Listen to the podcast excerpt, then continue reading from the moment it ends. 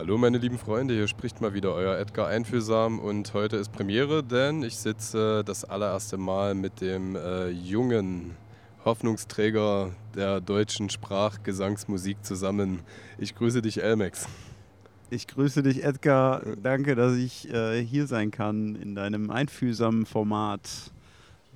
Danke. Ja, ja, ja. Für alle, die, ähm, äh, die jetzt, sag ich mal, und das kann tatsächlich passieren, das sollte auf jeden Fall kein Hohn sein, die, die äh, Anmoderation, ich finde, das könnte ich mir angewöhnen. Mhm. Irgendwie bei jedem, oder? Mhm. Ähm, äh, für alle, die aber jetzt äh, mit dir nichts anfangen können, äh, für die du ein unbeschriebenes Blatt bist, äh, man kennt dich bereits sehr viele Jahre aus der Crew Der Plot. Mhm. Und äh, jetzt bist du aktuell mit deinem Album Naiv auf äh, Solofaden, ne? in einer Form, wie du es vorher noch nie gewesen bist. Wie kam es? Wie habt ihr euch zerstritten? Was ist passiert? Äh, wer, wer, wer, hat als erstes den Plattenvertrag abgegriffen? Es ging natürlich um Geld und ja. dann. Nee, ähm, ich weiß nicht. Ich wollte natürlich irgendwie als Rapper, habe ich mir schon immer gedacht, irgendwann machst du vielleicht auch mal ein Soloalbum. Aber äh, es wollte halt auch irgendwie nicht so richtig fließen und äh, der Plot ist immer für mich musikalisch so mein, mein, mein Ausdruck, mein Output gewesen, Nummer eins. Ich habe aber auch immer schon andere Projekte nebenbei gemacht und ich war mhm. auch schon mal solo bei irgendwelchen komischen Internet-Turnieren, die man damals mitgemacht hat, ja. ähm, am Start. Kochbattles. Ähm, Kochbattles, Gärtner-Battles und sowas. ähm, aber ich habe es auch versucht, so Solo-Songs zu schreiben und mhm. muss dazu sagen, dass, dass Conny und ich, ne, Conny die andere Hälfte von, von, von der Plot, wir irgendwie so und uns auch sozialisiert haben, dass mhm. wir immer Songs gemeinsam schreiben und ich mich erst irgendwie das lernen musste, auch mal einen Song alleine zu schreiben. Ja. Also für mich gibt es nichts Einfaches, als einen halben Song zu schreiben. Okay. Und äh, die Hürde, den Song komplett alleine zu denken und so, das musste ich erst lernen und mit Naiv habe ich das eigentlich gut hinbekommen. Das ging eigentlich relativ gut in letzter Zeit. Ich habe irgendwie so ein anderes Selbstbewusstsein auch bekommen, was mich als Rapper und Musiker irgendwie angeht. Und äh, deswegen hat es halt ein bisschen gedauert. Aber ja. jetzt bin ich am Start als, als Solokünstler und ich habe auch ähm, durchaus Ambitionen, das weiterzumachen. Ja, voll. Ja. Äh, wie hast du denn angefangen? Also war äh, deine musikalische Sozialisation Startpunkt mit, äh, mit der Plot oder mit Conny? Oder, ähm, oder also irgendwann, wenn ich so, so an mich denke, irgendwann fängt man ja an, irgendwelche Texte mal hinzukritzeln und Co. Ähm, aber inzwischen hat man ja auch lange genug Musik gemacht. Ne? Also wenn so acht, mhm. neun Jahre Crew hinter einem liegen, dann... Äh Nicht nur acht, neun Jahre. Also Conny und ich haben ja schon mit 14 eigentlich angefangen. Ja. Äh, also es ist jetzt 20 Jahre, deswegen ja, krass. das ist schon also, echt nicht ja. wenig. Ähm, ja, wir waren, wir waren in einer Klasse und ähm, waren so die Hip-Hop-Begeisterten damals, ähm, die halt mit Baggy Pants und viel Hip-Hop gehört haben. Man hat auch schon früh gemerkt, dass die anderen nicht. Da war man noch Schneeflocke. Ja, genau. Also man war so, ja, Schneeflocke, wie du mhm. sagst. Und die anderen haben sich nicht so krass dafür interessiert. Mehr hat man gemerkt. Ich wollte auch, dass alle meine Freunde rappen dann. Ja, und ja. wir alle angefangen zusammen. Aber irgendwie ist es dann nur bei Conny und mir und vielleicht noch vereinzelt anderen Freunden ähm, hängen geblieben. Und dann hat man angefangen. Ich habe angefangen, glaube ich, schon, ja, ich glaube mit 14 oder so habe ich zum Geburtstag und zu Weihnachten zusammen äh, Plattenspieler bekommen und, und, und einen Vestax-Mixer. Ich yeah. wollte eigentlich DJ werden, weil yeah. der Ex-Freund von meiner Schwester, der war halt ein krasser DJ in Düsseldorf. Yeah. Und zu dem habe ich irgendwie so aufgeschaut und der hat mir halt Musik empfohlen und so. Das war so meine Quelle damals. Es gab ja auch noch kein Internet und kein gar nichts. Ähm, und äh, deswegen habe ich als DJ angefangen und Conny kam dann mit zu mir nach Hause und noch ein anderer Kumpel. Ähm, und die haben dann angefangen, Lines zu schreiben und ich habe aufgelegt. Und dann, ja, vier, drei, vier, fünf Jahre später habe ich Beats gebaut und wir haben zusammen Texte geschrieben, Conny und ich. Und unsere erste CD, die wir selber gebrannt haben, kam dann auch erst, als wir so Abi gemacht haben. Ja. Als, ähm, als der Plot? Äh, als The Plot damals The Plot, noch. okay, genau, klar, okay. Äh, äh, wir fanden das, irgendwann haben wir das abgelegt, weil alle uns nur noch der Plot immer genannt ja, haben und wir uns selber auch und fanden es auch irgendwie bescheuert, diese das The irgendwie. Also, ja. Genau. Aber das ist schon krass. Also so äh, das Crewmember und ähm, äh, den äh, oder die Gang mitzunehmen, die so ein bisschen aus der Adoleszenz heraus entstanden ist, äh, ist ja jetzt auch nicht üblich. Ne? Also wenn ich so an mich denke, ich äh, ich habe überhaupt musikalisch gar nichts mehr mit den Menschen zu tun aus dieser Zeit. Ja? Ja. Also, ja, ja. Die meisten Leute haben ja auch sehr wenig überhaupt mit den Schulfreunden oder so den, den Freunden, die sie im Teenie-Alter hatten. Also Mhm. das merke ich voll oft, dass es auch, ich habe aber auch noch andere Freunde in Düsseldorf, die, mit denen ich immer noch voll gut befreundet bin und die, Mhm. die ich auch wirklich mehr als die Hälfte meines Lebens kenne. Das ist schon, glaube ich, äh, nicht so gängig. Auch das ähm, Conny und ich das auf so lange Zeit schaffen, Musik zusammen zu machen. Ähm, und ja, jetzt, das Conny macht ja auch seine Solo-Sachen und ich mache meine Solo-Sachen, ist, glaube ich, auch bei so langjährigen Beziehungen, die man hat, auch Ja. ganz gut dafür, dann auch wieder zusammen Musik zu machen, glaube ich. Voll, ja. Ja. Ja, ich überlege gerade. Ich, ich fände das schön. Das ist so wie verwandtschaftliche Beziehungen. Ne? Mhm. Also äh, nur weil jemand mit seiner Mutter oder seiner Oma ein Herz und eine Seele ist, muss ich da nicht adaptieren auf meine eigene Beziehung. Das Mhm. ist irgendwie, äh, glaube ich, eine schöne Entwicklung, wenn man Mhm. mit Menschen, die einen seit Tag 1 begleiten, auch freundschaftliche Strukturen aufrechterhalten kann. Ähm, es gibt viele langjährige Beziehungen, aber ich habe mich auch damit abgefunden. Es geht dir wahrscheinlich artverwandt. Äh, da Conny jetzt oder vielleicht auch deine Familie oder frühere Schulfreunde so Kontinuitäten sind, aber es sind natürlich auch unfassbar viele neue Figuren innerhalb der Szenearbeit so auf die Bühne getreten und das äh, pusht und treibt das Ganze ja auch wirklich signifikant an. Äh, voll. Ich glaube, es ist auch super wichtig, ähm, immer wieder neue Sparingspartner zu finden und neue, ja, vielleicht auch ein Stück weit Mentoren oder Leute, zu denen man aufblickt, von denen man lernen kann. Leute, die man auch vielleicht selber was beibringen kann. Ähm, Ich glaube, diese, das habe ich auch erst spät begriffen, muss ich ehrlich sagen. Ich hab, früher habe ich das Gefühl, war ich immer eigentlich in so einer Bubble und habe mich nie da rausbewegt. Äh, mittlerweile denke ich, das ist super wichtig, ähm, mit freshen Leuten neue Eindrücke, neue Geschichten, neue Narrative kennenzulernen und ähm, sich selber auch so ein bisschen herauszufordern damit. Ja. Ja. Ja. Naja, auch so ganz nach dem Motto Abstand die beste Pflege für jede Beziehung. Also da äh, krampfhaft die ganze Zeit immer aufeinander äh, zu sitzen. Ich glaube, das, äh, das ist ganz super. Man driftet auseinander, man kommt wieder zusammen. Ich glaube, jede, Ja. jede Beziehung lebt da gut davon. Und Ja. äh, auf welche Art und Weise suchst du dir äh, Mentoren? Glaubst du an, an, an Vorbilder oder vielmehr an Inspiration? Das ist natürlich psychoanalytisch so ein bisschen auch ähm, hier und da vielleicht auch so Vaterersatz oder sowas, ähm, wo, wo man gar nicht so richtig äh, das steuern kann, warum jetzt diese Person irgendwie so eine Mentorenfigur auf einmal für einen ist. Ähm, ja, ich, ich, ich weiß nicht, ob Mich, ich mich, mich interessiert nur das Ja. Konzept. Also ob du, es ist ja okay, einfach was zu sagen und ich weiß, äh, was du damit meinst, aber ähm, basiert so ein bisschen auf Gesprächen, die ich auch jüngst führte, ob, äh, ob Vorbilder vielleicht gut sind oder ob man sich vielleicht, ob das überhaupt geht, ob dieses äh, Modell, ich weiß, das sind jetzt, man kann das nur als Terminologien betrachten oder ob das vielleicht einfach überholt ist und sogar eher mit Negation besetzt. Ne? Ähm, ja, das ist gut, also kann gut sein. Ich habe das Gefühl, ich habe noch nicht genug mit, mit Vorbildern zusammen zum Beispiel gearbeitet oder sowas oder kennengelernt überhaupt und bin momentan halt mit, mit vielen Leuten in Kontakt und ich nerve auch und ich frage auch, ey Leute, lass mal Mucke machen, lass mal zusammentreffen, lass mal was zusammen machen. Äh, merke, dass ich da eine sehr große Energie reinstecke und viele Leute das gar nicht so sehr interessiert. Ähm, ich glaube, weil ich immer denke, ich habe da so ein Defizit, dass ich das nicht genug früher gemacht habe, Mhm. meine Arme ausgestreckt habe und äh, Leute angeschrieben habe und irgendwie mich so geöffnet habe für andere.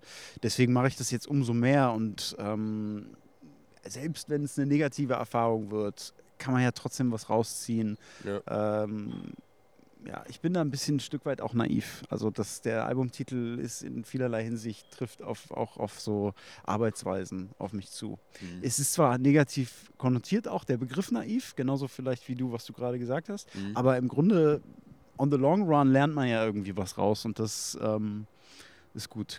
Ja. finde ich. Ja, da ist es, als ob du die Dramaturgie meines Interviews äh, irgendwo auf einem Zettel gelesen hättest. äh, bei, äh, bei, mir in der Wohnung. Äh, die, Gott sei Dank gibt, die, gibt, es diese nicht, denn mein Twist wäre jetzt auch zu dem Albumtitel per se erstmal hingegangen. Mhm. Ähm, ich finde das interessant, auch äh, entgegen Konnotationen neue Gefühlsbesetzungen reinzupacken in etwas, was dann ja auch äh, gemäß der eigenen Person mehrdeutig auslegbar ist, ne? wie zum Beispiel naiv, weil da, dahin gehen wir, dahin dahin wäre jetzt meine Frage gegangen. Ähm, ich sehe die Naivität auch nicht so richtig, da ich mich natürlich jetzt nicht in aller Tiefe, aber so ein bisschen mit deiner Biografie und dem Plot beschäftigt, äh, beschäftigt habe und sehe natürlich den Zenit der aktuellen Aufgeräumtheit deiner Person in dem Album. Ne? Mit, mit, äh, es ist sehr ähm, tiefenentspannt an diversen Stellen, äh, zeigt einem Protagonisten, ergo dich, äh, der ähm, mit gewissen Erwartungen sich einfach so ein bisschen solidarisiert hat, entspannt hat, ja, und auch vielleicht realistischer weiß, was er aktuell zu erwarten hat.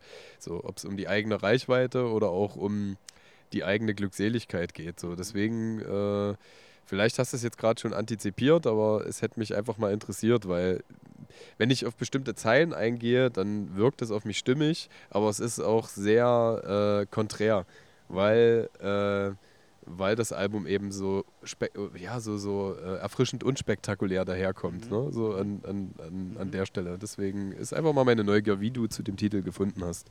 Also erstmal Hut ab, dass du, wie du das jetzt das Album gelesen hast, also wie du darauf reagierst und wie du das gerade zusammengefasst hast, finde ich mega geil. Also das ähm, Finde ich super, dass du das für, der, für deine Interviews so Danke. internalisierst und wirklich auch so Schlüsse, Thesen formulierst und so, finde ich mega.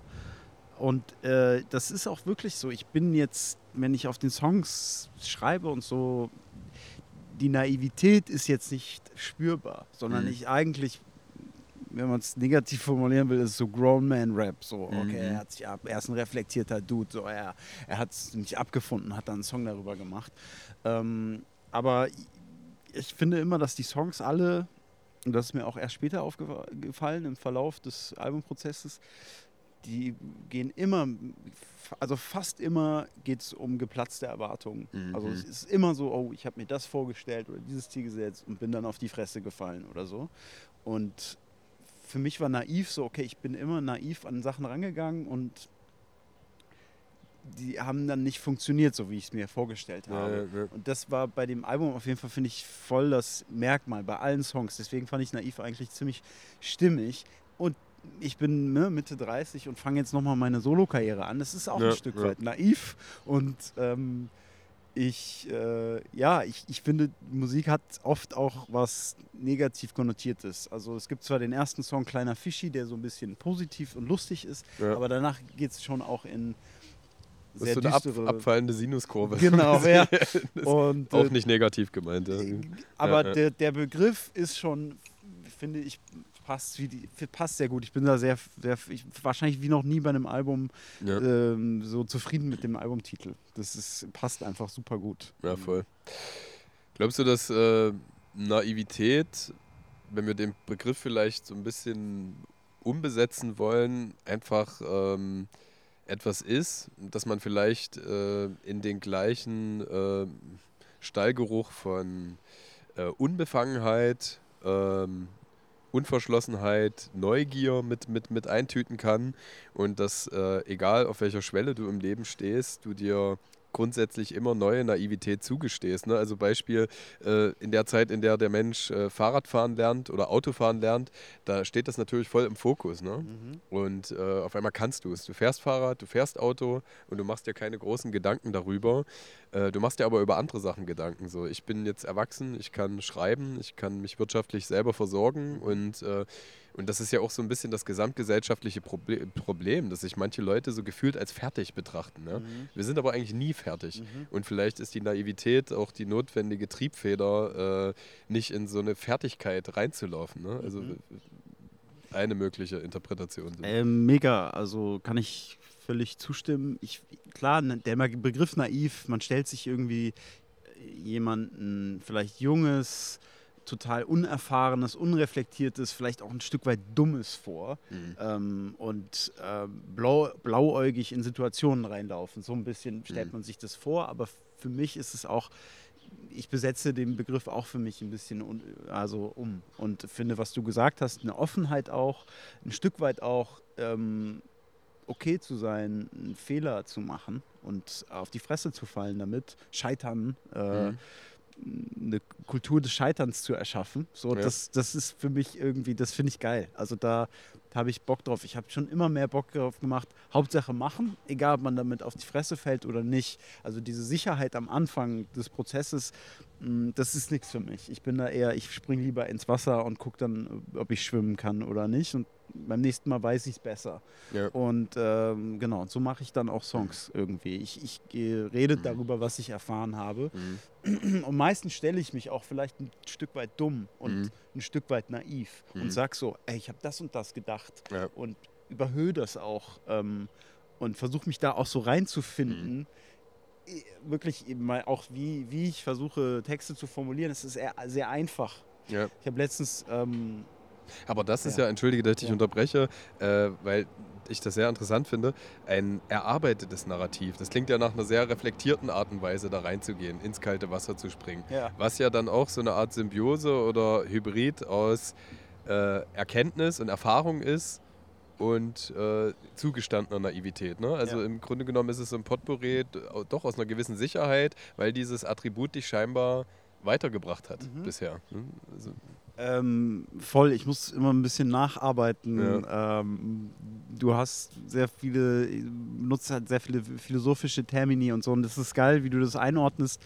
Ähm, ich denke, klar, eine gewisse Sicherheit oder eine gewisse Abgeschlossenheit, wenn ich einen Song mache, ist schon da. Also, dass ich das für mich abgepackt habe. Mhm. Mhm. Ähm, und der Song, das, der Prozess des Songmachens ja auch dabei hilft, die Sachen zu verarbeiten und irgendwie auch eine Aufschrift zu finden und die irgendwie abzudingsen. Das ist ja auch urmenschlich, dass man alles versucht, irgendwie für sich selber zu ordnen. Cool, ja. ähm, und das mache ich auf jeden Fall schon. Deswegen wirkt es vielleicht auch so, gerade das Gegenteil von naiv manchmal. Mhm. mhm man fängt den ersten Part an und es ist eine absolute Naivität und man hört den zweiten Part am Ende auf und hat eine komplette Reflexion irgendwie erfahren. Aber das ist ja das Schöne so an so äh, Songs oder überhaupt äh, Filmen oder Werken, dass die halt so eine Kurve immer haben ja, und ja, irgendwie, voll. ja. Ja, voll. Ja, und halt auch ähm, Interpretationsraum zulassen. Mhm. Also das sind so, wir können da später gerne im Detail nochmal drauf äh, eingehen, wir haben das oft oder ich habe das oft bei Songs, wo äh, du sagst, also du sagst, also du packst es, du hast es ja selber gesagt, du verkomplizierst es nicht unnotwendig, aber es gibt dann natürlich auch mal so Ausflüge in Form eines Parts, wo du dir denkst, ah, okay, wo will er hin? Da reicht einmal hören auf jeden Fall nicht aus. Ne? Und dann hörst du nochmal und denkst, ah, okay, äh, der Part funktioniert jetzt eher über Vibe oder über die weitergedachten Gedanken. Ne? Also du hast ein großes äh, zentrales Thema und gestattest dir dann doch irgendwie den, den Ausflug. Ja? Und ähm, Jetzt könnte man sagen, da fehlt die Stringenz. Oder man kann halt sagen, okay, ich, ich äh, gehe da mit auf dieser Gefühlsreise. Und das finde ich sehr interessant, weil, wie du schon sagst, du verkomplizierst es nicht un unnotwendig, du erklärst sogar teilweise manchmal in den Parts. Ähm, äh, was da passiert, wo du das her hast, ne? also wie zum Beispiel bei, bei Kugelmenschen, indem du auf die sogar die Mythologie äh, dahinter erklärst. Ja? Ähm, so ist es doch schon bedeutend unverkrypteter als diverse Werke. Ja? Mhm. Ähm, aber äh, es ist schon entdeckungswürdig. Also es ist nicht, äh, nicht in jedem Punkt auf, den, auf das erste Hören hin erschließbar. Ne? Äh, voll. Ich hm, habe ja auch vorher gesagt, halbe Songs schreiben ist das leichteste der Welt. So, ich höre ein Beat und habe eine Idee und fange an und schreibe ja. relativ schnell einen Part, einen Hook. Und dann denke ich aber, okay, alles klar, wie geht man jetzt den Schritt weiter? Wie kann man dem Ganzen jetzt Fleisch so, also damit der Song auch zeitloser wird und irgendwie länger nachhalt, ähm, ist es oft so, zum Beispiel bei Kugelmensch oder auch bei Sugarman oder so, dass ich dann im zweiten Part irgendwie so eine, ja, vielleicht eine Metaebene hinzufüge, eine theoretische Ebene irgendwie zu, wieder zu verkopft werde, auch mhm. ein Stück weit. Ähm, und, aber ich finde das ganz cool. Ich mag das. Man kann viben, reinfinden und auch wenn man den zweiten Part oder so oder das, die Gesamtheit des Songs nicht gerade so erspüren kann beim ersten Mal hören, hat man aber auch was für später. Also auch wenn man den öfter hört ähm, und muss sich auch gar nicht am Anfang direkt darauf einlassen, sondern kann es sich auch so, kann auch entscheiden, wann man quasi sich damit auseinandersetzen will und wann nicht. So. Ähm, und das, das feiere ich und das mache ich voll gerne. Ähm, weil nur Weiben zweimal so ein Paar zu schreiben, wo ich nur einen Vibe hinterhergehe, das langweilt mich selbst dann oft. Also. Ja. Ja. Ist halt super schwierig, weil das Tolle an dem Medium Album ist, und so sind wir ja auch sozialisiert, ne? Ent, entgegen irgendwelcher Playlists, auch wenn das äh, seinen individuellen Charme hat. Es können ja auch die Sachen analog zueinander stattfinden, das Playlisten-Game und das Album-Game. Äh, aber dass man dort die Möglichkeit hat, jemanden, der sich eh dazu entschließt, das Album zu hören, in seinen Kosmos reinzuziehen mhm. und auch wesentlich mehr zu ummanteln und äh, Aufmerksamkeit abzufordern als innerhalb eines zweieinhalb Minuten Songs. Mhm. Wenn es jetzt aber darum geht, also wenn ich deinen heutigen Post sehe, halt äh, und das zitiere, über die Bubble hinaus stattzufinden, mhm. muss man dann doch gucken, dass man äh, relativ simplifiziert in der sehr kurzen Aufmerksamkeitsspanne äh, des, äh, der ZuhörerInnen oder ZuschauerInnen ähm, das irgendwie komprimiert auf den Punkt bringt. Was ja zum Beispiel mit dem Einstiegssong Kleiner Fischi auch passiert. Also dem unterstelle ich jetzt mal, äh, man versteht also zum einen funktioniert er über Gefühl. Ne? Also man will ja auch entgegen der Medienwirksamkeit oder zugunsten der Medienwirksamkeit keine Abstriche in dem Gefühl machen. Ne? Also das wäre, mhm. denke ich, äh, äh, das Letzte, was du wollen würdest. Mhm. Aber äh, man sucht, also gerade in der Single-Selektion äh, passiert das ja, ja. Also sowohl die, dadurch, dass du auch selber Videos machst und das spiegelt sich in den eigenen Videos dann auch äh, gut wieder, ähm, muss die Komposition, Inhalt, Bild, äh, äh, Stimmung dann doch irgendwie sehr in sich geschlossen sein. Das mhm. passiert mit dem Song, der ja auch reputativ, glaube ich, der, der stärkste bis dato war und ähm, ähm, ja, ist eine spannende Sache. Wie erlebst du diesen Persönlichkeitsprozess oder erlebst du ihn gar nicht? Und ähm, Persönlichkeits Persönlichkeitsprozess? Das Ver Persönlichkeitsprozess aus diesen eben von mir äh, dargelegten Faktoren. Ne? Ähm, das eigene Gefühl, die äh, Kompatibilität nach außen der Musik, oder bist du, bist du gar nicht so durchchoreografiert? Weil das höre ich letztendlich auch von vielen, vielen Leuten. Das wäre ja dann doch irgendwie der Musik schädlich. Am Ende es einfach fließen zu lassen und dann zu schauen, was irgendwie am stimmigsten nach außen funktioniert, mhm. ist dann doch, glaube ich, eher mhm. so die organischere Reihenfolge. Also ich aber es ist interessant, wenn das anders vielleicht von dir oder anderen Leuten anders aufgenommen wird. Ich habe schon das Gefühl, dass ich das sehr organisch fließen lasse eigentlich. Ja. Gerade bei den Videos. Ich habe mich am Anfang, weil ich ja auch Videos beruflich mache und ähm, auch zum Beispiel beim letzten Plot-Album haben wir auch nicht wenig Geld und Einsatz in Videos gesteckt, die sehr konzeptionell sind und sehr durchdacht habe ich mich bei dem Album dagegen entschieden. Ich wollte, mhm. ich will nicht noch mehr Geld verballern ja. und ich äh, wollte eigentlich meinem, ja, vielleicht auch meinem Standing entsprechend Videos machen, weil ich denke, es muss alles gemeinsam organisch zusammenwachsen. Ähm, dass ich relativ einfache, emotionale Videos mache. Mhm. Und äh, vielleicht wirkt das aber auch nicht auf jemand anderen so, der sich, also es kann da gut sein, aber ähm, deswegen, ich mache mir da nicht so viele Gedanken und ich, wir hatten zum Beispiel für Kleiner Fischi auch ein, mit einem Freund von mir, Mirtek, schöne Grüße an der Stelle, wir hatten eigentlich ein Konzept, und wollten da auch Geld reinstecken, was krasses animieren, wie ich vor irgendeinem so Plattenboss sitze. Und das hat immer mehr so in mir gewachsen, dass ich mich so unwohl mit diesem Konzept Nein, und das ist, es ist, sorry, aber es ist großartig. Ich will dir jetzt, es, es klingt jetzt, soll nicht böse klingen, aber es ist also es ist für mich ein visuelles Meisterwerk. Äh, es ist schön simpel. Es ist für mich das schönste Video. Also das ist am meisten hängen geblieben ja? von allen, okay. die, die ich äh, gesehen habe. Es hat so einen Wes Anderson-Charme, äh, auch wenn du nicht mit Kulissen arbeitest. Ja. Es ist einfach romantisch. Cool. Es ist. Äh, ich meine, im, im, Grunde ist es ganz unromantisch gesagt. Wir waren einfach, wir sind nach Rügen gefahren und ähm, sind am Strand rumgehampelt. Wir hatten genau drei Akkus von, dem, von der Drohne dabei. Also es war sehr wenig Material. Deswegen, ja, ähm, ja das ist, äh, wenn man es so, so platt bezeichnet, ähm, für mich kein krasses Video, muss ich ehrlich sagen. Ja. Ich finde es geil, weil es Spaß macht zu gucken. Es ist Sommer, Sonne, bunt, ich tanze viel. Ja. Ähm, ich hoffe, dass ich da irgendwie einen Eindruck mache, dass man Lust auf die Musik und auf, auf mich, mhm. das war so ein bisschen das, das, das Ding. Und ähm, finde ich schön, dass das ähm, so Wes Anderson-mäßig wirkt für dich. Aber man könnte jetzt äh, irritiert sein, weil viele, die an Wes Anderson handwerklich denken, erstmal an den äh, äh, charmanten Kulissenbau mhm. äh, denken. Aber nein, mir geht es äh, mir geht's einfach um, um die Romantik dahinter. Also der, der Song ist ja eh äh, und da können wir auch tiefer mal in den Inhalt gleich einsteigen, ähm, ist ja eh so ein bisschen von unbefangenen, von mir aus auch naiven Aufbruch äh, bestimmt. Und äh, die bildliche Komposition impliziert halt einfach so ein, so ein Freiheitsgefühl, so, so ein erleichtert alle, alle Bürden von sich werfen. Mhm. Und ähm, die Idee ist simpel, aber ich bin eh jemand, der sehr ähm, romantisiert mit, mit äh, einfach in sich stimmigen Werken. Ich mag auch hochkomplexe Dinge, die dann gut ineinander verzahnt ein, ein krasses Abbild ergeben. Also ist jetzt nicht das mein Kriterium nur um, um dieser äh, Herangehensweise willen. Ähm, ja, aber es, es passiert halt emotional äh, viel. Also wenn du sagst, ihr habt mit irgendwelchen Major-Bossen geliebäugelt oder so ein Kram, äh, das war für mich dann irgendwie die schönere äh, visuelle Analogie. Ja, ja, ja. Finde ich auch. Also ich bin deutlich zufriedener damit, sowas Entspanntes und Unaufgeregtes und ähm, ja, in sich Stimmiges im Sinne von die Emotion des, des Songs zu tragen.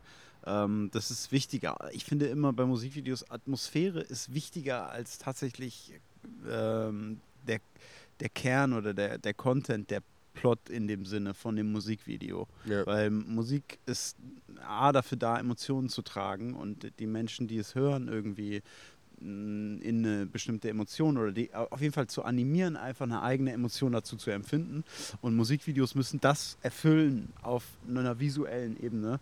Und da kann man noch so krasse Konzepte schreiben und Plot-Twists mit einbauen oder sowas. Ähm, wenn die Atmosphäre nicht stimmt, dann wird der Rest auch nicht stimmen. So. Voll, ja ich, find, ich vergleiche immer alles sehr gerne mit äh, diesen drei äh, bekanntesten Autorenfilmern. Bei Tarantino ist es ja auch so. Ja. Also ich, äh, ich wertschätze im höchsten Maße dieses riesengroße äh, Machwerk aller äh, Django oder Inglourious Bastards. Ja. Mhm aber auch Reservoir Dogs, was gefühlt irgendwie nur in einem Raum spielt, mhm. oder ähm, The Hateful Eight zum mhm. Beispiel, ist, mhm. äh, ist halt ein ganz anderer Charme. Ne? Also es, und man muss selber irgendwie entscheiden, was, äh, wo die Angemessenheit ja. ist an der Stelle. Es war so, ähm, ganz geweint habe ich noch nicht, aber es war einfach so ein schönes äh, Loslassen oder Gelöstsein ne? beim, mhm. beim Durchgucken des Videos. Was mir jetzt beim Hören des Songs äh, äh, gar nicht so gegangen ist. Ne? Also der geht angenehm rein und ich finde auch die Kontinuität im Album, der, ähm, dass quasi eigentlich fast in jedem Song irgendwie Gitarreneinsätze vorkommen, ne? man auch die Soundpräferenz hört, das, das hält das alles super schön zusammen und äh, projektiert das auch, ähm, so dass man irgendwie das Gefühl von durchgehender Kohärenz hat. Mhm. Ähm, aber gerade bei dem Song war es eher interessant. Ich finde faszinierend, wie viele Künstler das einfach auch nicht bleiben lassen können. Sich in diesem Haifischbecken, nenne ich es jetzt mal, ja. gab es ja erst äh, einen Song von, von ich glaube, A zu dem J und OG Kimo, der sich so ein bisschen auf eine andere Art und Weise da, ja. da angelehnt hat und ähm, äh, sich zu reflektieren, wo, wo stehe ich da. Ne? So, es ist natürlich auch wieder, ähm, ohne das Böse zu meinen, da hast du das Rad jetzt nicht neu erfunden, aber Schwäche zu zeigen und sich selber auch nicht mehr als der krasseste und mhm. fetteste mhm. darzustellen, sondern auch mit seiner eigenen Verletzlichkeit und ja. seinem äh, überschaubaren Standing umzugehen, ähm, genau, ja. ist, ist, ist ja auch eine schöne Sache und sehr befreiend, ne? Mhm. Ähm, was, was das angeht. Und ähm, ja, aber man kann es einfach nicht bleiben lassen, obwohl man sich wahrscheinlich immer wieder sagt, ich mache es für mich, ich genieße einfach die, die Effekte, die Menschen und die Zusprüche, die man hat und äh, äh, ja, sich da irgendwie einzuordnen. Ich meine, gut, der Song äh, ist für mich auch so ein Befreiungsschlag dir selbst gegenüber, mhm. dass diese Einordnung jetzt nicht der Gradmesser schlechthin ist, ja. Aber wieso hast du dich trotzdem dazu entschieden oder was war dein Bedürfnis, äh, das doch nochmal komplett auf einem Song für dich zu reflektieren? Mhm.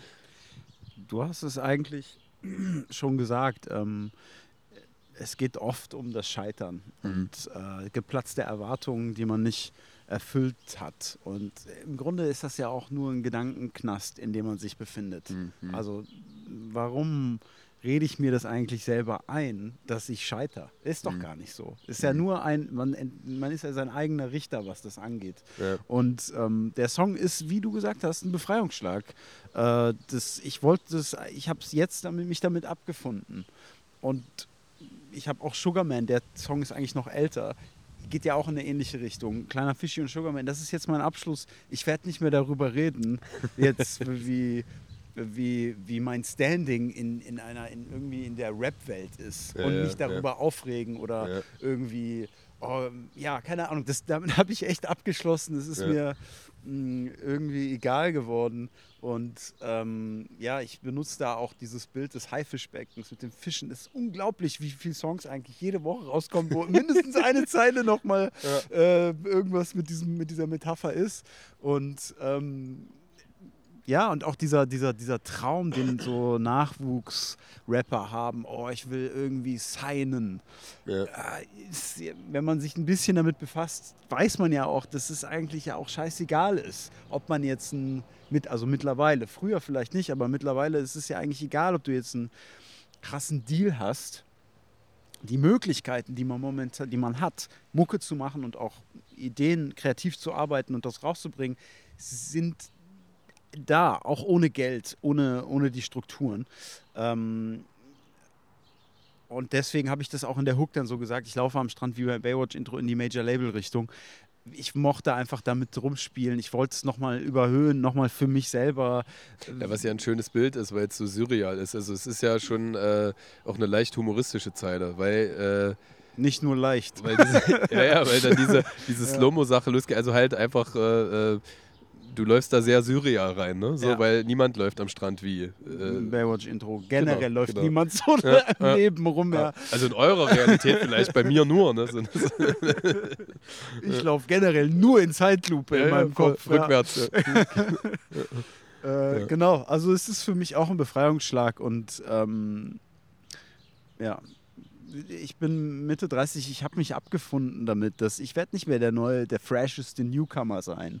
Auch dieses ewige Newcomer-Ding, das hatte, haben wir beim Plot auch unsere Witze drüber gemacht, dass für jedes neue Album, oh, Newcomer-Plot, ja, mh, ja, irgendwie, ähm, wir, ich, ja, wir erfinden das, ich weiß nicht, ich habe auf jeden Fall nicht mehr den Anspruch, das Rad neu zu erfinden in der Musik, sondern ich ähm, habe unendlich viel Spaß dabei, Musik zu machen und ähm, das ist mein Antrieb. Ähm, ich habe es irgendwann für mich begriffen und es, äh, ich verbinde damit eigentlich nur noch Positivität. Und mhm. äh, früher aber, oder auch in meinen Songs merkt man, dass ich sehr viel Negativität verarbeite in den Songs. Ähm, und das ist auch geil. Aber das Musik machen und das, das, das, das Tun mhm. ist für mich ein mega positiver Prozess, kreativ zu arbeiten. Und es gibt halt nichts, was mich mehr, aber fast nichts, was mich so auch körperlich so anregt. Also wenn ich, wenn ich im Studio war und es war ein guter Tag oder so oder selbst ein schlechter Tag, ich bin da emotional komplett von noch zwei Tage trägt mich das weiter. Das ist ähm, ja mega, mega toll irgendwie. Deswegen wird man, müsste, sollte man sich auf mich einstellen. Ich werde auf jeden Fall jetzt immer weiter Mucke machen. Ja, ja ist ja super schön. Ja. Und ich meine, man könnte ja auch äh, alles auf eine Karte setzen. Ne? Man macht es schon so lange und man hat das Netzwerk, egal ob es jetzt die Promo, das, äh, die Videos sind oder was weiß ich. Und äh, ich äh, gestalte das Rezept jetzt ausschließlich danach, dass ich äh, wirtschaftliche Sorglosigkeit generiere mhm. mit der Musik. Ne? Ich meine, das ist auch, ein, wie, finde ich, ein Narrativ in der Hip-Hop-Welt oder in der Musikwelt. Ich setze alles auf eine Karte. Ich, äh, ich mache nichts anderes mehr, nur noch der Traum. Ja, oh, komme, was wolle, egal, nicht auf der Get Rich or Die Trying. Ja, so. Ähm, das war für mich schon immer zuwider. Ich hatte, ich hatte immer schon Interesse, auch filmisch mich auszudrücken, andere Sachen zu machen und, und, und, und finde, Kreativität ist irgendwie für mich ein großer Kuchen, den ich überall aufteilen kann. Das habe ich auch gemerkt. Ne? Das ist mein sechstes, siebtes Album, keine Ahnung, wie viel ich jetzt schon gemacht habe, äh, dass so viel ich schreiben kann, das wird nicht mehr, wenn ich mehr Zeit damit verbringe, zu schreiben. Das, äh, ähm, genau, wenn ich mich nur auf die Musik fokussieren würde, ich glaube, das würde eher ähm, schneller ersticken, das Ganze weil ich dann zu viel damit mich, mich, mich irgendwie ver Zeit mhm. verbringe. Aber darum geht es ja nicht. Es geht ja darum, darum, dann generische Formeln stattfinden zu lassen, die bei äh, der großen grauen Masse eben funktionieren. Ne? Also das, äh, diesen Unterschied will ich, äh, ja.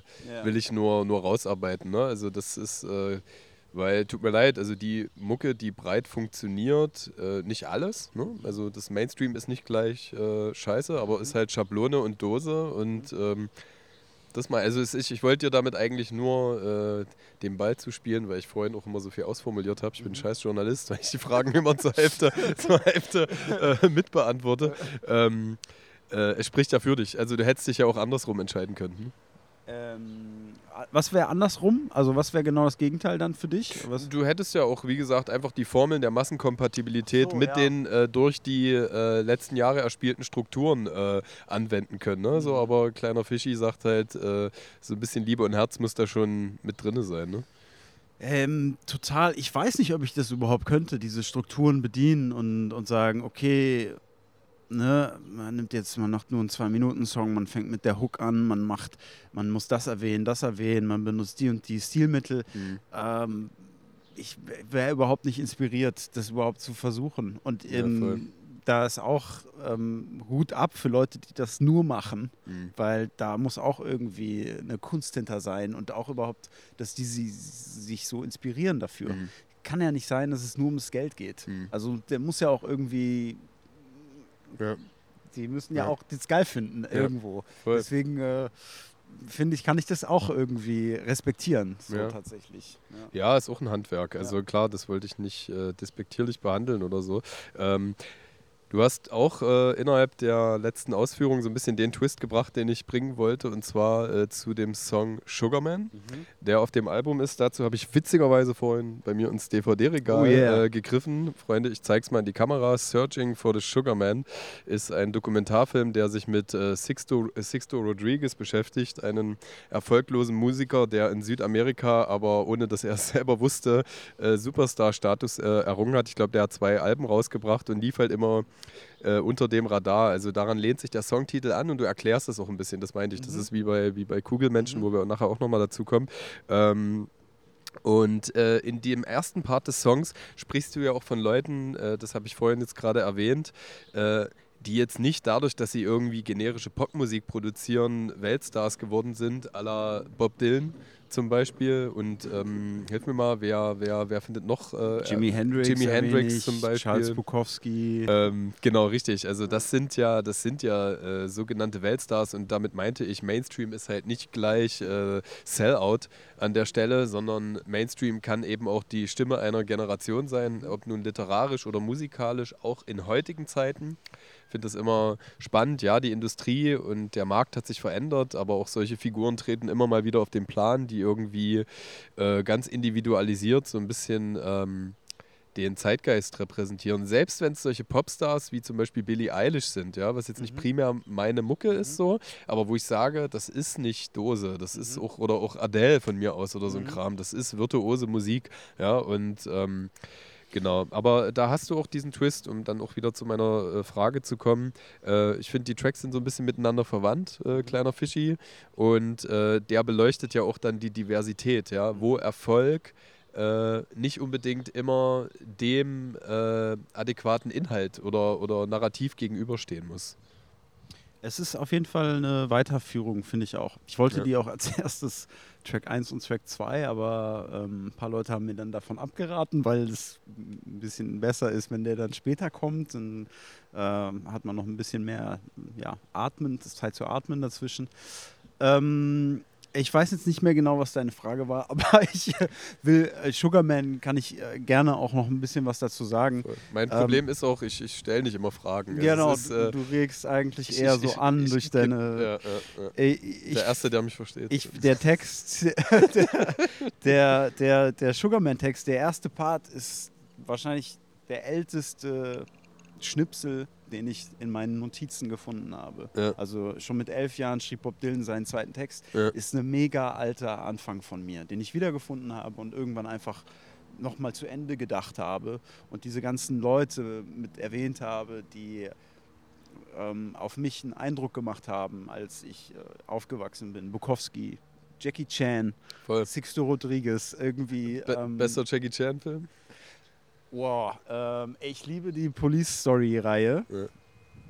Ich glaube, das sind, und ich finde hier die rechte Hand Gottes, Ja. ähm, finde ich auch geil. Aber da müsste ich jetzt erstmal drüber nachdenken. Der Junge hat auf jeden Fall extrem viele Filme Ich, ich gemacht. mag echt am liebsten, diese, sie nannten ihn Knochenbrecher, Oh ja. diese, wo dieses leg legendäre Bushido-Sample rausstand. ja, ja, aber das sind so eher so diese Kung-Fu-Filme von ihm. Ne? Ich mag halt eher die urbanen Filme, wo er irgendwie in den Straßen rumläuft. Und ähm, ja, es gibt auch eine super geile Doku über alle seine Brüche, die er hatte. Echt, ja? Seine Verletzungen, die er Ja. hatte im Leben. Ja. Und wie er damit umgegangen ist während der Dreharbeiten. Mega krass. Also Voll. bei Police Story 3 oder so hat er sich so krass den Fuß gebrochen. Der, er konnte nicht ohne Gips sein. Und dann haben die so einen Gummischuh erfunden, Ja. den er sich so rübergestülpt hat. Und er hat dann so zwei Totschuhe an. Und man hat's, wenn man es genau sieht, sieht man halt immer, der eine ist viel dicker und er läuft trotzdem. Ja. Krass. Jackie Chan, crazy Typ. Ich habe mal einen Ähm, Artikel gelesen, wo sein Körper abgebildet war und alle Allerdings, ich, genau, äh, ja, ja. markiert waren. Ne? Ja. Genau, Wahnsinn, ne? Genau. ähm, die, Virtu ich die? Virtuosen, äh, die du in Sugarman, Sugarman aufzählst. Genau. Bukowski, äh, Jackie Chan. Und es, der, ich habe mich sehr viel damit beschäftigt, so, warum will ich überhaupt erfolgreich sein und warum muss ich das sein? Also in dem Song schwingt auch eine Kapitalismuskritik mit, ohne dass ich das, das jetzt zum Beispiel erkläre. Also im, im zweiten Part sage ich ja schon, irgendwie der Mensch will ein Gott sein, aber hat Angst davor. Und ähm, das ist so ein bisschen, ich habe ein Buch gelesen, was ziemlich krass ist, Denial of Death, die Überwindung der Todesangst. Das hat mich auf jeden Fall grundlegend also inspiriert, äh, egal was ich gemacht habe. Wer hat das geschrieben? Ähm, Be äh, Becker, Ernest Becker, glaube Ja, ich. krass, okay.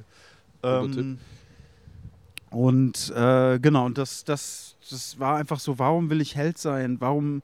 Und dann bin ich einfach irgendwie so ein bisschen zurückgereist und ich habe mir immer die Leute angeguckt und das sind jetzt auch Anti-Helden, die ich aber so geil finde, dass ich so sein will wie die oder sowas.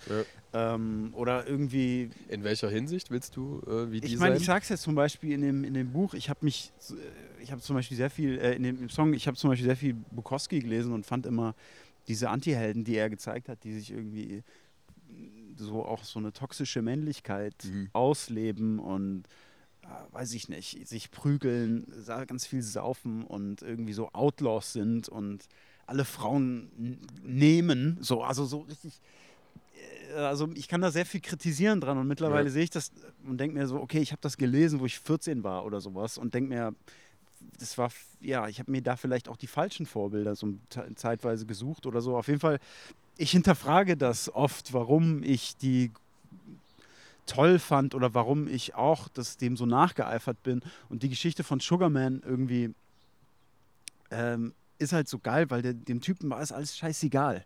So, wenn man diese Doku sieht, so ihm war, also ich will nicht sagen scheißegal, aber er hat das nie gemacht, um irgendwie erfolgreich zu Mhm. sein in so einem kapitalistischen Wertesystem. Voll. Und deswegen ist die so auch so rührend, wie er, wenn er, wenn er nach Südafrika geht Ja. und er sieht da die Stadien voll. Und äh, er selber ist so, ne, er, er geht jetzt da gar nicht, das ist jetzt gar nicht so krass für ihn, Ja. wie man denken würde. Ja, ja.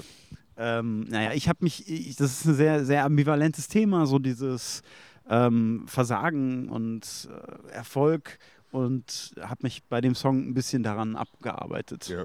Ja. Ja, das, das, das hätte mich mal interessiert, dieses, äh, dieses Heldsein, weil, äh, wie gesagt, auf gewissen Ebenen beschäftigt einen ja doch das eigene Schaffen und das Potenzial der Reputation, was dahinter steht. Sonst würde man sich nicht exponieren in der Form, wie man das macht, mit seinen eigenen Namen äh, in eine Art Promophase auch zu gehen. Genau. Mhm. Man will schon, dass die Leute das mithören. Und man will auch, dass die emotionale Größe, die das eigene Leben mit einem dafür oder daraus gestrickten eigenen Soundtrack äh, sich verbindet mit vielen anderen Lebensrealitäten. Ist, äh, ist das das Heldsein? Will, ähm, warum, warum willst du das? Was, also was- man nimmt natürlich ähm, sehr viel mit, also wenn man sich ähm, als Künstler, ähm, auch Begriff komisch, aber so gesehen fühlt. Also wenn man merkt, man hat etwas erschaffen und man merkt, oh krass, ey, irgendjemand fühlt das voll stark und du fühlst dich ein Stück weit verstanden, gesehen, akzeptiert, geliebt dadurch, weil im Grunde wollen wir ja alle geliebt werden und ja. ähm, wenn man irgendwie Musik macht oder einen Film macht oder irgendwie sich künstlerisch ausdrückt, dann ist man halt irgendwie vielleicht auch ein Stück weit noch sensibler als jemand, der das vielleicht nicht macht und der noch empfänglicher ist für die Liebe von anderen. Äh, und der, man braucht es vielleicht auch mehr, um überhaupt zu existieren zu können, weil man sonst es irgendwie nicht auf die Kette kriegt, äh, durch das Leben zu schreiten. Und ähm, genau, das ich weiß nicht mehr, was deine Frage war. nein, nein, nein. Also mir geht es mir geht's ja. schon um dieses Geliebtwerden. Also ja. wo, äh, warum will man der Held sein? Und wenn man keine Musik macht, äh, wird das ja von vielen Menschen praktiziert. Ob es nun Anekdoten sind, die äh, einen selber in einem guten Licht dastehen lassen oder das sehr aus der eigenen Perspektive so beschreiben, dass man gut dasteht, die man anderen Menschen erzählt. Äh, ich glaube, jeder positioniert sich in einem guten Licht, wird gerne anerkannt, angesehen. Ähm, wir sind, haben vorhin über deine Hip-Hop-Sozialisation geredet. Bei Graffiti ist es ja das Gleiche. Warum haben Graffiti-Legenden ihren Namen 10.000 Mal auf irgendwelche Trains gebombt? Ja?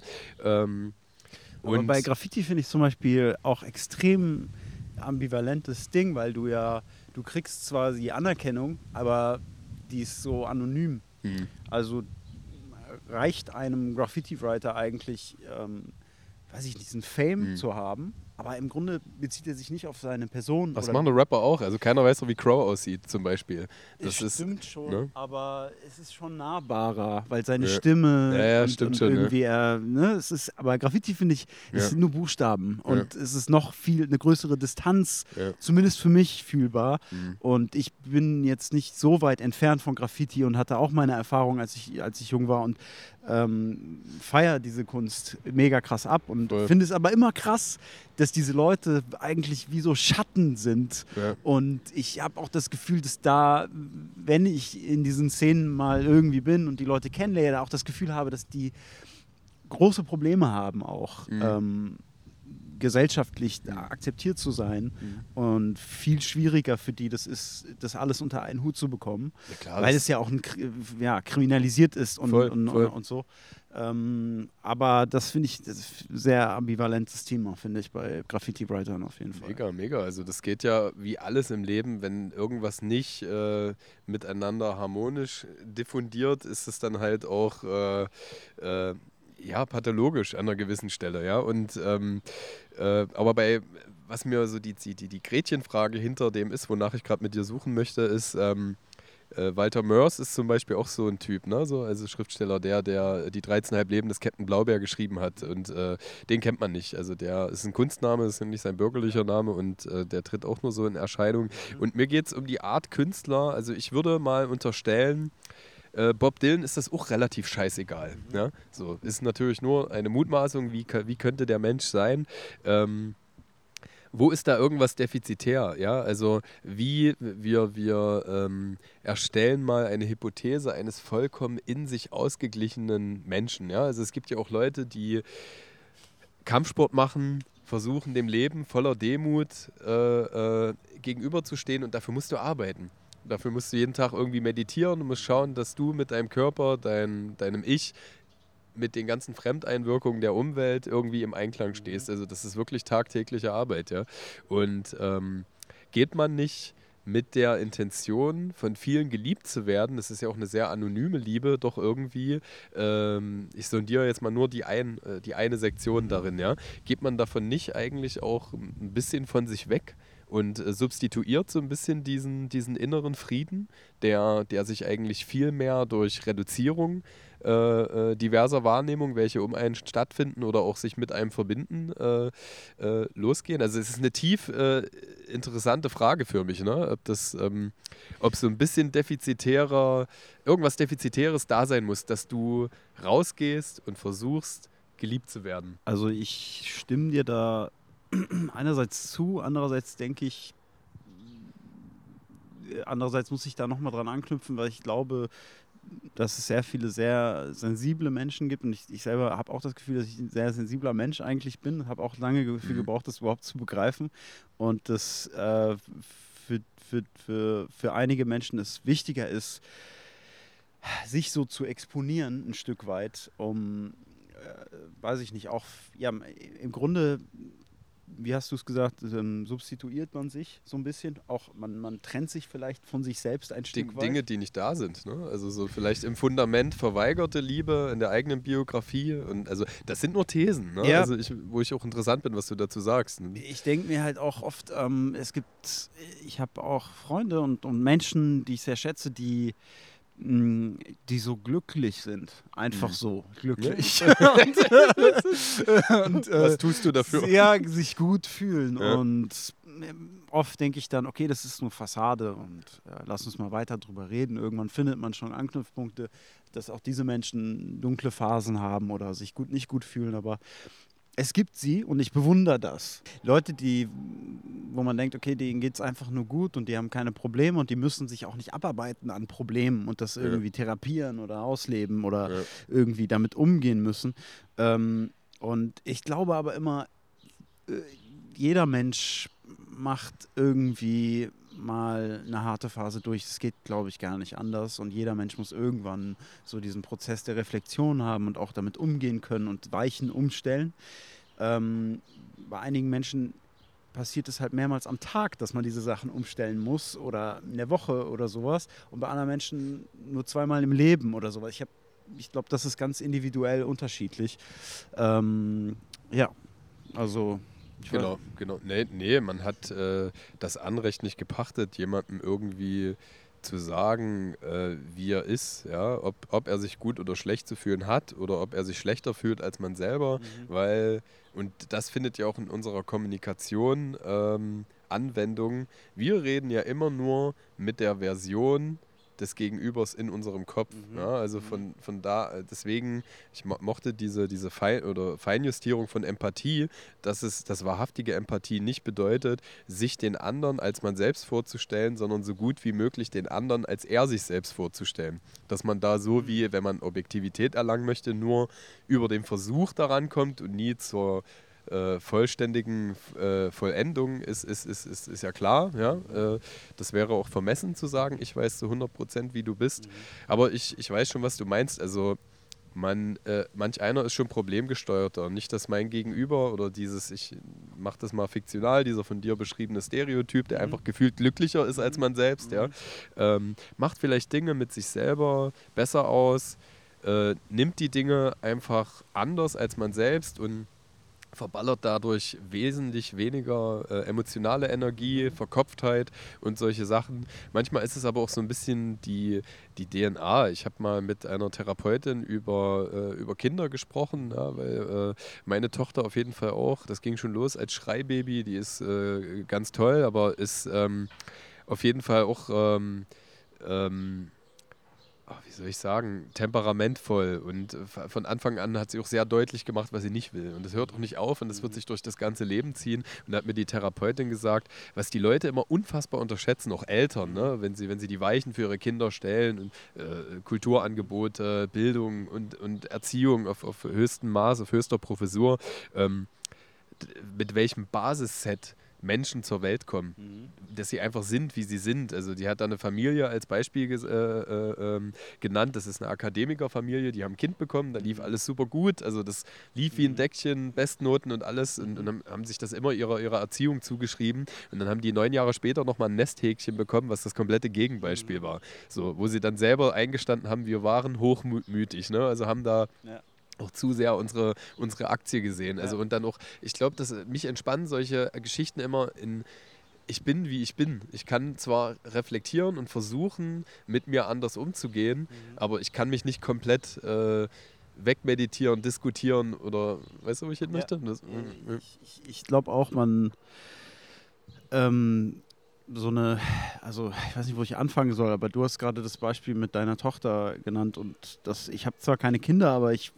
finde es auch, fand es auch eine interessante Erkenntnis, dass Menschen, also dass die Persönlichkeit, die ist ja da, ja. der Charakter ist da, man ist eigentlich nur dabei. Also man kann den gar nicht so richtig formen, sondern also man kann ihn, man kann ihm einfach nur helfen oder eine Hilfestellung geben und der ist da. Und ähm, ein Stück weit geht das so ein bisschen weit, wenn man so, wenn man Therapie macht oder so und irgendwie Psychoanalyse, äh, dass viele dann denken, okay, das wird alle meine Probleme lösen. Ich muss einfach nur noch mal zurückreisen, alles, was meine Eltern falsch gemacht haben und dann werden hier die Schrauben neu gezogen und dann geht ja, das. Ja. Aber so ist es ja überhaupt nicht. Also Never. das ist auch äh, Menschen, die in, äh, weiß ich nicht, super tollen Familien, äh, die irgendwie total funktional sind und ähm, denen alle Werkzeuge mitgegeben werden, die privilegiert sind und irgendwie keine Probleme haben, die haben ja auch Probleme später. Es ist so, da gibt es kein Schema, glaube ja. ich. Ja. Ja, ja, super, mega. Ähm, ich wollte es eigentlich mehr am Anfang einbauen, aber lass uns mal so ein bisschen auf äh, das Cover von Naiv eingehen. Ähm, ich interpretiere das mal, werde es auch jetzt äh, einblenden, während wir, während wir darüber sprechen. Ähm, es ist so eine Art Collage. Man sieht so äh, eine Symbiose aus äh, Hochhäusern, Neubauplatten und äh, auch Natur. Mhm dich, dein Gesicht ist, ist, ist äh, ja in dem Sinne ausgeschnitten. Ich glaube sogar der Naturteil findet sich äh, in deinem Gesicht wieder.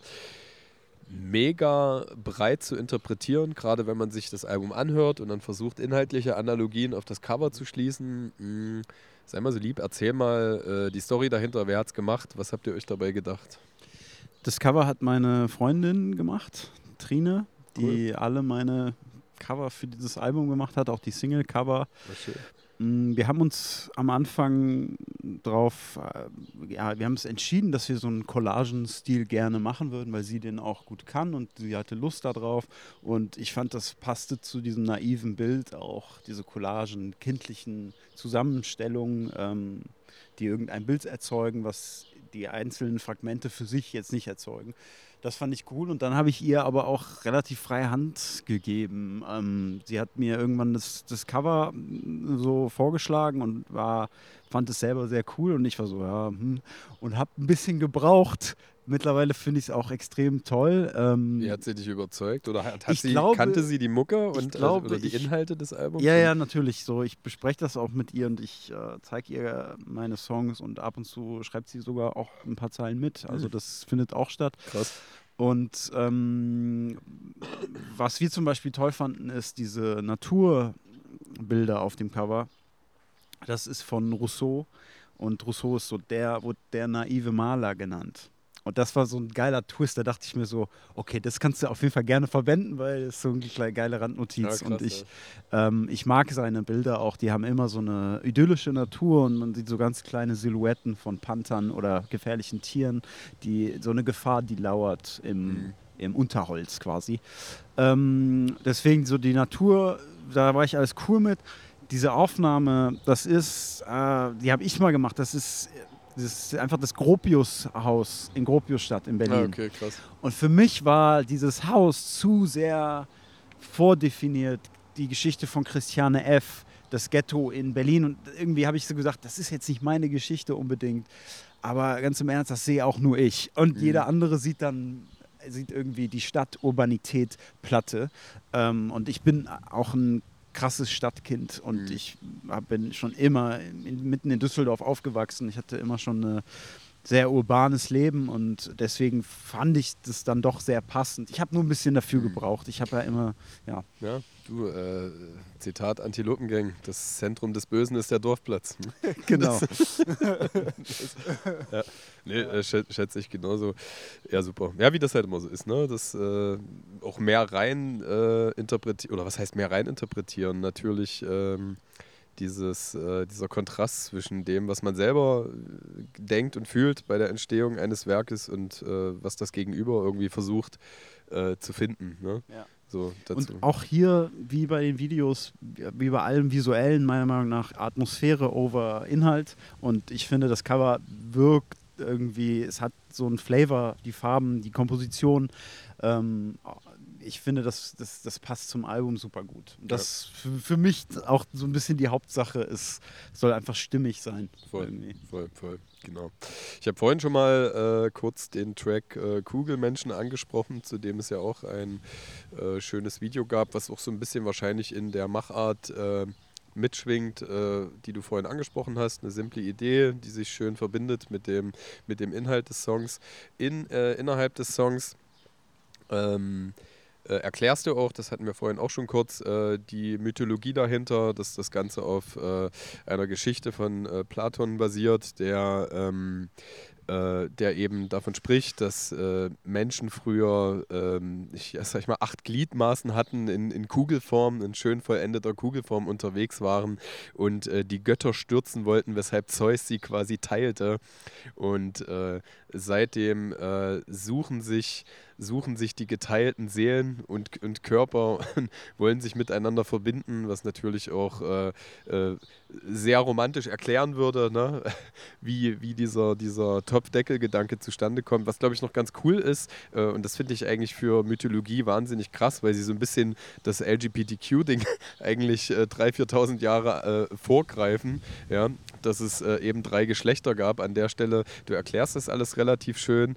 Ähm, ist der Song entstanden auf äh, rein auf Sehnsuchtsgefühlen basierend äh, oder wirklich äh, auf dieser Sage, die, die dir irgendwie zugetragen wurde? Ähm, es ist so ein Mix, wie so oft. Ich ähm, fand die Sage so toll, auch gerade aus historischer Sicht, weil es so alt ist und mhm. irgendwie trotzdem so in dieses kapitalistische, romantische Narrativ passt. Okay, es gibt für jeden Topf seinen Deckel und du hast die eine große Liebe, die du heiraten musst. Und das fand ich, das regt mich auf. Also wirklich, das ist so, ähm, ich äh, habe schon, ich hader schon jetzt länger mit, mit auch so Monogamie und ich, mh, mm, was heißt hadern, aber ich hader mich mit diesem, dieser, dieser, diesem, ja, kapitalistischen roman romantischen Dasein, was so publiziert wird. Und Meinst du dieses, dieses Normativ? Was, ja, genau, das heteronormative Bild ja, ja. und auch die, äh, ja, auch eine Geschlechteridentität. Deswegen finde ich eigentlich schön, dass du hier LGBTQ ansprichst, weil das, das sind alles Themen, die, die, ich, die ich sehr aufsauge und ähm, mega interessant finde und hoffe, dass sich da noch viel bewegt. Naja, auf jeden Fall dieses Kugelmensch-Narrativ, äh, die Geschichte, dieser Mythos von Platon, den fand ich irgendwie so interessant, dass ich da einfach zu Zeilen geschrieben habe. Und ich habe einfach am Anfang so auch das so bedient, so der Kugelmensch in mir, er kugelt sich nach dir.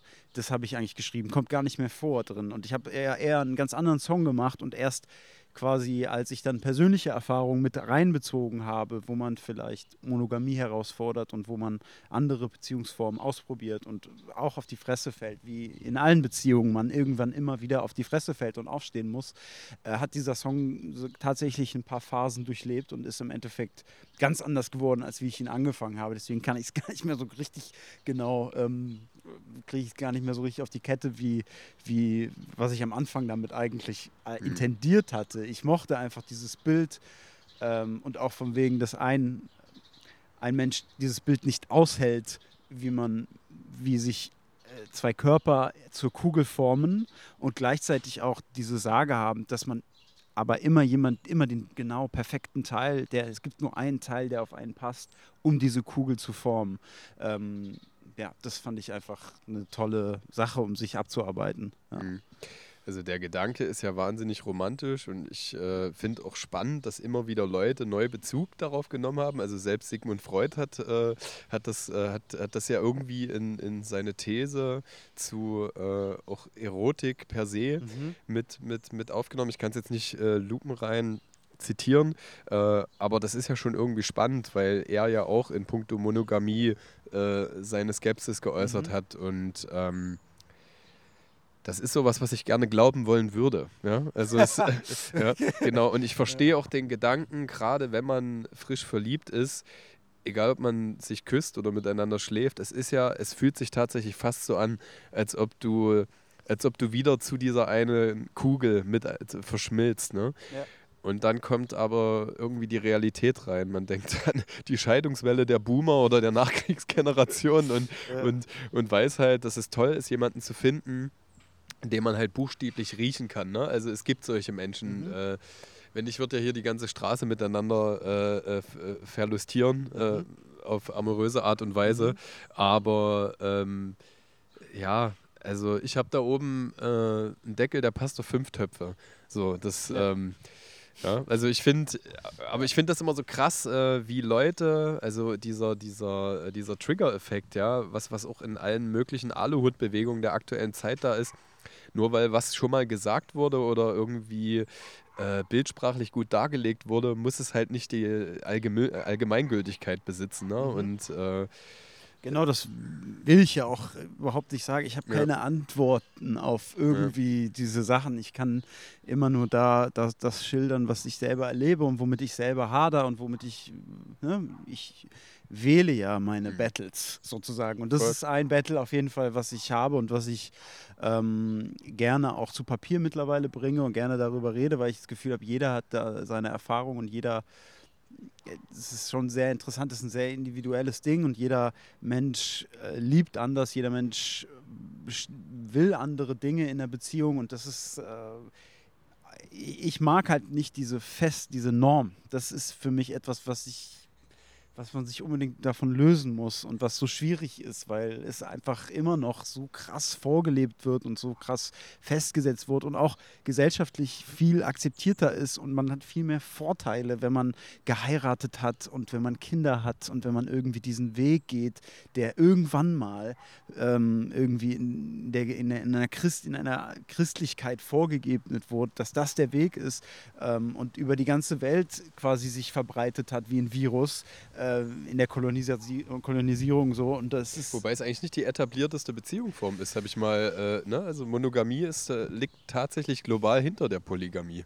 What? Okay, krass. Aber das muss dann, ähm, ist es quasi an, äh, also an der Fülle der Kulturen gemessen oder an der Anzahl der Menschen? Wie, nee, nee, also nicht, nicht nur prozentual, äh, nominell. Äh, das, das denkt man selber gar nicht. Äh, ich habe gestern erst wieder äh, ein, eine Abhandlung über Wohlstand gehört, mhm. ja, dass wir trotzdem zu den 10% der reichesten Menschen ähm, mhm. gehören an der Stelle. Also mhm. wie viele Leute eigentlich noch ohne Strom und sonst ja. was. Ne? Also dass wir da eine Minderheit äh, äh, darstellen in unserem Wohlstand. Und so muss es dann doch auch sein. Man unterschätzt dann halt auch einfach die ganzen ländlichen Gebiete, die Wüstengebiete, wo es in der Funktionalität gar nicht möglich ist. Also zum Beispiel im, äh, oh, wo war das?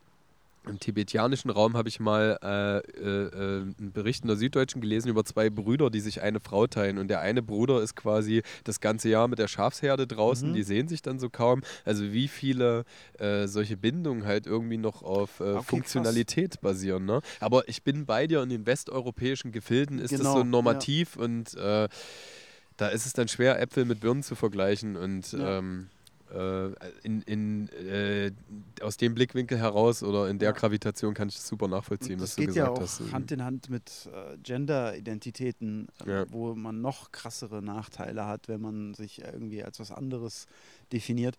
Und ähm, ich habe das jetzt nicht so ich habe wahrscheinlich die Literatur, die ich, die Bubble, die ich gelesen habe, hat sich immer nur mit der westlichen Welt Voll. und dem ähm, den Ausführungen quasi beschäftigt. Ich habe es nicht so krass auf dem Schirm, aber das ist voll interessant. Vielleicht kannst du mir das ja mal zuschicken, weil ja. würde mich voll interessieren. Äh, aber äh, wie du schon gesagt hast, also Andersartigkeit wird da, wo sie nicht etabliert ist, immer ungern gesehen und ja. halt auch mit Ausgrenzung bestraft. Also ja. äh, da braucht man nicht drüber reden. So. Das ist, äh, aber da gut, also da bin ich. Ähm, die Kontroversen der aktuellen Zeit. Ich finde äh, die Öffnung vieler verschiedener Identitätsformen super spannend und auch wünschenswert. Und äh, ich freue mich auf das Utopia, in dem irgendwie alle äh, ihre eigene Definition von Glück nicht über andere bestellen und äh, auch die Definition von Glück des Gegenübers äh, neidlos und äh, generös anerkennen können. Ne? Aber Dafür sind wir einfach zu scheiße. True. Safe, genau. Ähm, wie viel, wie viel Fremdsteuerung empfindest du denn äh, deinem Leben oder dem Alltag gegenüber? Ich habe bei dem Track Plankton ähm, so ein bisschen äh, ja so ein bisschen danach gesucht, ne? Also Plankton so als Summe aller äh, Mikroorganismen und Bewohner, die, die auf dem Meer umhertreiben und sich so der Strömung umherordnen müssen. Ähm, und das ist dann so ein Track, wo, wo äh, was ich vorhin gemeint habe, wo ich das äh, glaube, da hast du sehr äh, sehr gefühlsfokussiert geschrieben an der Stelle. Ne? Es gab vielleicht, du kannst mir mal erzählen, wie, ob meine Interpretation dem naheliegendsten jetzt irgendwie äh, gegenübersteht, was ich da so rausgelesen habe, oder ob ich da irgendeinen inhaltlichen Faden so gar nicht erkannt habe. Ähm, also ich bin vor zweieinhalb Jahren oder so, oder zwei Jahren, ähm, hatte ich habe ich quasi so meine Zelte abgebrochen. Ich ähm, habe mich nicht wohlgefühlt äh, mhm. in der Situation, wo ich war und habe quasi meine Wohnung gekündigt. Eine, meine Beziehung mit meiner Ex-Freundin ist vorbeigegangen. Ich habe ähm, mein, mein Filmstudium beendet. Es war halt irgendwie so eine, so eine typische ja, neue Lebensphase, die ich auch selber ja, so wollte, dass quasi sich was ändert und bin dann erstmal einfach in die Welt gezogen. Also ich bin nach Asien gefahren und da durch die Länder gereist und ja, geil. Ja, es ist geil. So, ich dachte auch, wow, geil. Und im Endeffekt ist man aber dann da und so wie ich es in dem, in dem Song Plankton schilder und da auf der Reise sind auch diese Zeilen entstanden. Es ist so ein bisschen so, okay, was wollte ich denn jetzt nochmal hier?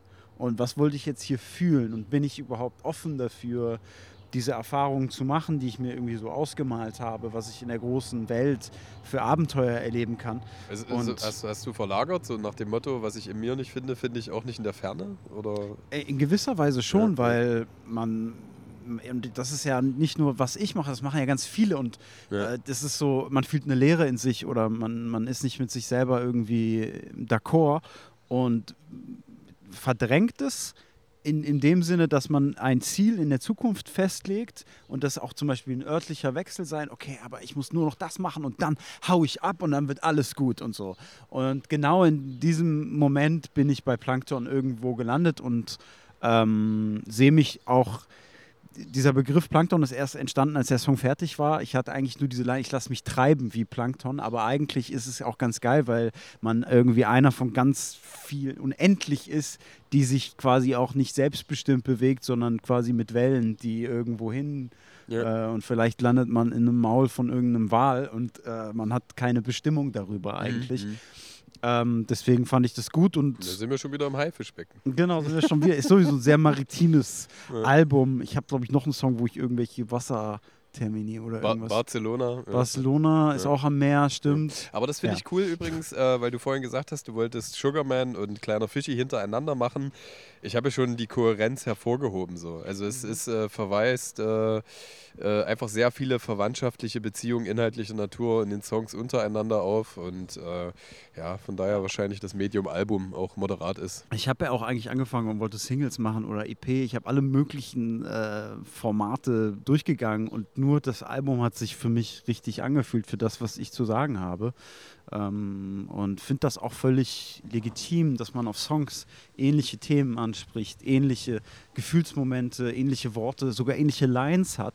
Äh, das finde ich voll geil. Also ja. diese Querverweise feiere ich. Die Songs müssen nicht ungefähr un unglaublich unterschiedlich sein.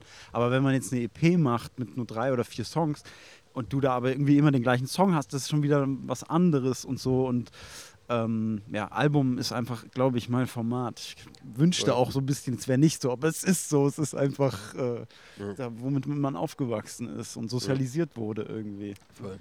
Was waren noch so Ideen für Produkte? Eigene Schokolade, Jesus-Baukastensatz? Ähm, nee, ich äh, glaube, so marketingtechnisch habe ich mir jetzt nichts krass ausgedacht für eine Box oder sowas. Ich wollte einfach, ich bin froh, wenn ich eine Vinyl äh, auf Kette kriege, das äh, Album. Ja, geile Sache. Äh, es gibt eine Start Next Kampagne genau. und die ist auch abgedockt vom Release Date am 30.07. Genau, genau. ich packe die mal hier in die Videobeschreibung. Also, wenn ihr äh, Liebe empfunden habt, dann geht da mal drauf und lasst irgendwie 10, 20, 3000 Euro da. Damit, genau. Äh, Könnt ihr mit Widmungen bestellen und würde mich sehr freuen, wenn das Ding auf schwarzem Gold ist. Und äh, darüber hinaus habe ich noch ein kleiner Fischi-Shirt gemacht, aber vielleicht mache ich noch naiv-Merch, aber gerade bin ich irgendwie nicht in der Stimmung, mir ähm, noch mehr Sachen auszudenken, wo ich irgendwie so Geld investieren muss und es wieder reinkriege, reinspülen muss. Habe ich gerade keinen Kopf für. Es gibt ja auch keine Gigs gerade, zumindest für mich nicht. Ja. Ähm, und wenn man so Produkte hat, braucht man eigentlich auch immer diese Events, wo man die verkaufen kann. Ja. Voll, voll, ja, fühle ich, fühle ich zu 100 Prozent. Ähm, super schön. Er hat mich sehr gefreut, ist wahrscheinlich das bis dato äh, entspannendste und ähm, ja, ich sag mal so, äh, ereignisreichste Interview von den Gedanken, die so umherkreisen. Wirklich Respekt, sehr geil. Ich, ähm, ich würde lügen, wenn ich sage, ich kann mit Komplimenten nicht umgehen. Innerlich, extern weiß ich nicht so richtig, wie ich damit umgehen soll. Ich danke dir auf jeden Fall auch. Ähm, ich finde das auch immer super schön, äh, diese Reise so ein bisschen gemeinsam zu begehen und ähm, ist ja auch nicht so, dass jeder diese emotionale Offenheit auch besitzt, mhm. ja, da so in die Tiefe zu gehen, aber das impliziert ja auch schon die Art, wie du jetzt Musik gemacht hast. Und äh, genau, ich wünsche dir viel Erfolg bei der Start Next-Kampagne und auch äh, bald ist das Album draußen. Das ist ja doch ein sehr zeremonieller Moment und äh, ja, wünsche dir einfach, ich glaube, das, was am meisten irgendwie Wert hat, äh, direkte Reaktion, das ist ja wirklich immer mit das Schönste. Hm. Absolut. Voll. Danke dir. Genau. Wir wenden uns in Liebe zum Abschied zu. Haut rein.